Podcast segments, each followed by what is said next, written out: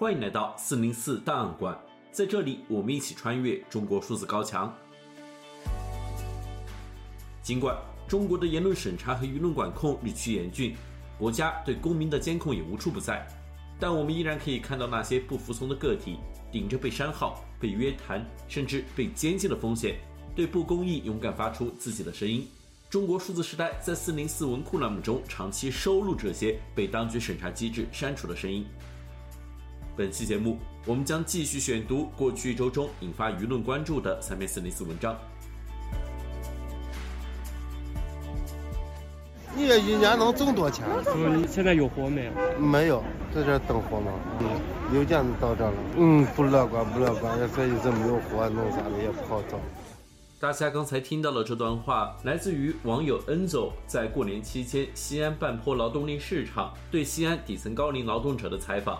受访者大多称当前不好找工，以此也可窥出当前中国经济的困境。二月二十八日，中国社会学家、清华大学教授孙立平发布文章：“重振经济靠什么？”其实就这么简简单单的三条。在该文中，作者指出当前中国经济面临的困境，并提出了三条建议，但原文疑似因涉及提到多个敏感话题而遭到审查删除。我们将选读该文中的部分内容。如何看待中国经济短期、中期和长期的前景？如何走出当前的困境？讨论这个问题有一个最基本的前提：我们应当认识到，狂飙猛进的超常规的补课式发展已经告一段落。中国未来的发展需要建立在新的基座的基础上。这个基座是什么？我想最主要的有三个东西。有效的法治、有限的权利、正常的社会，有了这个基座，经济不见得能够像原来那样突飞猛进，但可以使其发展建立在一个更健康、更持久的基础上。能否形成这个基座，这决定着中国经济未来的前景。首先是法治，究竟什么是法治？有人首先想的可能就是法律。于是，人们经常呼吁要制定什么什么的法律。想得更深入一点的，也不外乎就是法律要健全，或者要有法必依。但其实真的不是这么简单，甚至关键都不是在这里。法治和法律不能简单等同。首先，没有法律条文也可以有法治。许多国家有不成文法，有的国家甚至有不成文宪法。日常生活中也有各种约定俗成的不成文规定。其次，有法律也可以没有法治。如果法律是由权力任意指定、任意解释、任意执行的，就不是真正的法治。法治体现的是规矩至上主义，是法律替代权力实行的社会治理。再说有限的权利，强调法治不是说权力不重要。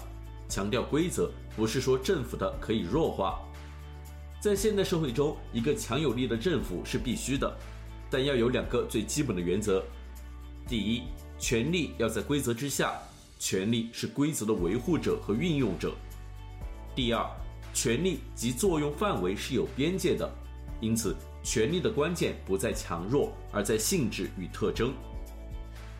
我们这些年的问题在哪里呢？是权力的迅速扩张，是权力跨越边界的迅速扩张，是权力对经济事务的过多直接参与，这是造成今天很多问题的重要原因。那权力为什么会迅速扩张？是因为越来越笃信举国体制，这样就必然会越来越相信权力，越来越不信任市场，以为依靠权力的力量才可以更有利于一些最重要目标的实现，才可以克服市场的弊端。第三点是正常的社会。这一点看似很虚，但实际上非常重要。正常的社会涉及很多方面，但最重要的是，这个社会要有很强的活力，要有起码的宽容度，要有鼓励创新和做事情的软环境。现在与其说需要改革，不如说需要一个宽松的社会环境，要以一定程度的灵活性赋予经济以活力，赋予社会以弹性。这个看起来很稀松平常、很简单底线。但其实非常重要。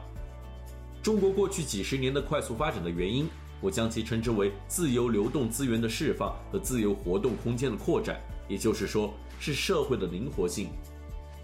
正是社会中的这种灵活性，为后来中国经济的发展积聚了力量。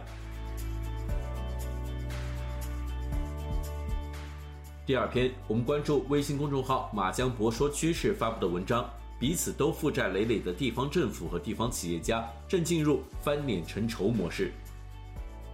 近日，贵州六盘水女企业家讨债被刑拘的以刑化债事件持续发酵。同时，当地政府负债累累的现状也引发网民的关注和讨论。我们来选读微信公众号“马江博说趋势”发布的这篇文章，来看看这篇文章为何遭到删除。作者在文中这样写道：“最近广受关注的贵州六盘水女企业家讨债中被刑拘的案件，让我们再次看到了高负债省份在举债大潮戛然而止后必然的糟糕结果。按照新闻报道。”当地政府一度提出以一千两百万元化解二点二亿元的债务，被他拒绝。最后，不管原因或者说借口如何，最终是女企业家被当地警方以寻衅滋事的名义抓进去了。这就是新闻报道里说的以刑化债。在这件事情上，我肯定呼吁必须尊重法律，尤其要警惕某些区县政府可能的流氓化。但我要说的不仅如此。在更大层面上，它更预示着未来在相当部分的落后省份，当地靠政府项目起家的、具有浓厚政商背景的地方企业家，在财政扩张周期戛然结束后，面对无法收拾的代价，跟负债累累的地方政府必然从你侬我侬走向相互伤害，而这更是过去以基建为核心的地方主流商业模式的时代终结。所以，这里我给很多的地方企业家们提个醒。时代变了，老路没了，小心点吧。甚至更进一步说，大部分此前靠政商资源挣得盆满钵满的地方企业家，可能要赔上自己过去二十年的时代红利，因为落后地区大部分市县政府的项目欠债，你很难要回来了，根本没钱还。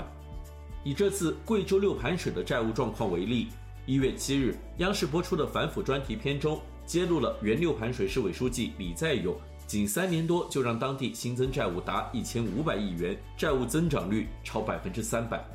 对干部来讲，这就是一个挺大的压力，可以说各种手段都用上了，背上了一屁股的政府债务。如果当时我记得这一笔钱要由我来还，我肯定不会去借。但是由政府来还，我就去借了。反正过几年一换，你拍屁股走人，后边继承者谁来接谁谁承担责任，有点击鼓传花的味道。正好，这位六盘水女企业家所接的项目就是在李在镕任上。可以预见的是，未来传统基建的地方商业模式空间将越来越小。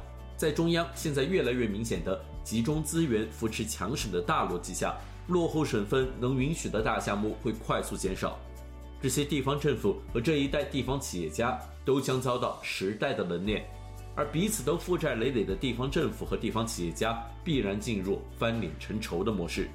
尤其之前靠大建设和转移支付发家的企业家，甚至可能会把过去的财富通通赔进去。这只是个开始，无人能够扭转。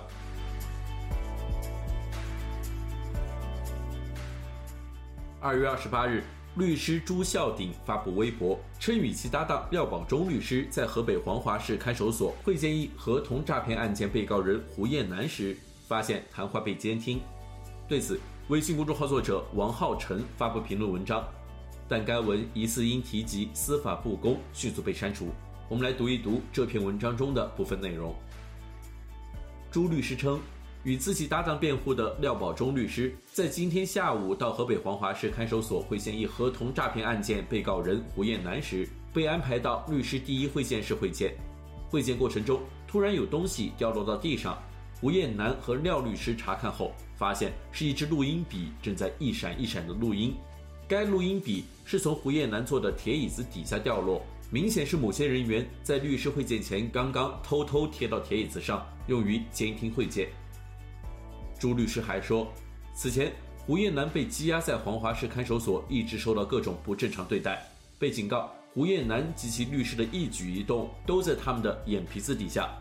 刑事诉讼法第三十九条和律师法第三十三条都明确规定，辩护律师会见犯罪嫌疑人、被告人时不被监听，这是不需要普法，看守所和办案机关也一定会知道的常识。平时在某些特殊案件中，作为刑辩律师，我也知道自己的会见可能会被监听。但像黄华这次直接抓住窃听律师的铁证的，我印象中应该是第一回。对于置放录音笔的行为，其实很多会见室本身就是实时监控，只不过有的不能实时传递声音给监控室，并且真正希望获得律师录音的，必定是幕后的办案人员，而非看守所。通过置放录音笔，更容易把律师说的内容原封不动地传递给办案者，不需要再进行转述。我相信这可能是使用录音笔的原因。有人可能会说，不就是个监听吗？你们律师会见时说的话，难道有什么见不得人的？律师会见是否受到监听，关乎整个刑事辩护制度的存亡。试问，如果当事人与律师之间的沟通会被办案机关实时知悉，当事人对律师还敢说出真相吗？还敢反映办案人员的违法行为吗？律师还能刨除一切顾虑，为当事人提供辩护建议吗？如果会见可能被监听，最终导致的将是整个刑事辩护系统的失能。哪怕在日常生活中，我们的隐私被侵犯的很习惯了，也绝对不能认为这是一件小事，这是一个大是大非的问题。如果放任这次的严重事件随着时间流逝就这么过去了，就可能是在纵容这些违法办案的司法人员更加肆无忌惮。必须严肃调查此事的幕后主使，依法依律严肃追究其责任。以上是本期选读的三篇四零四文章，文章全文见中国数字时代网站。这些作品版权归原作者所有，中国数字时代仅对原作进行存档，以对抗中国的网络审查。中国数字时代 CDT 致力于记录和传播中文互联网上被审查的信息，以及人们与审查对抗的努力。欢迎大家通过电报 Telegram 平台项目投稿，为记录和对抗中国的网络审查做出你的贡献。投稿地址请见本期播客的文字简介。阅读更多内容，请访问我们的网站 cdt.media。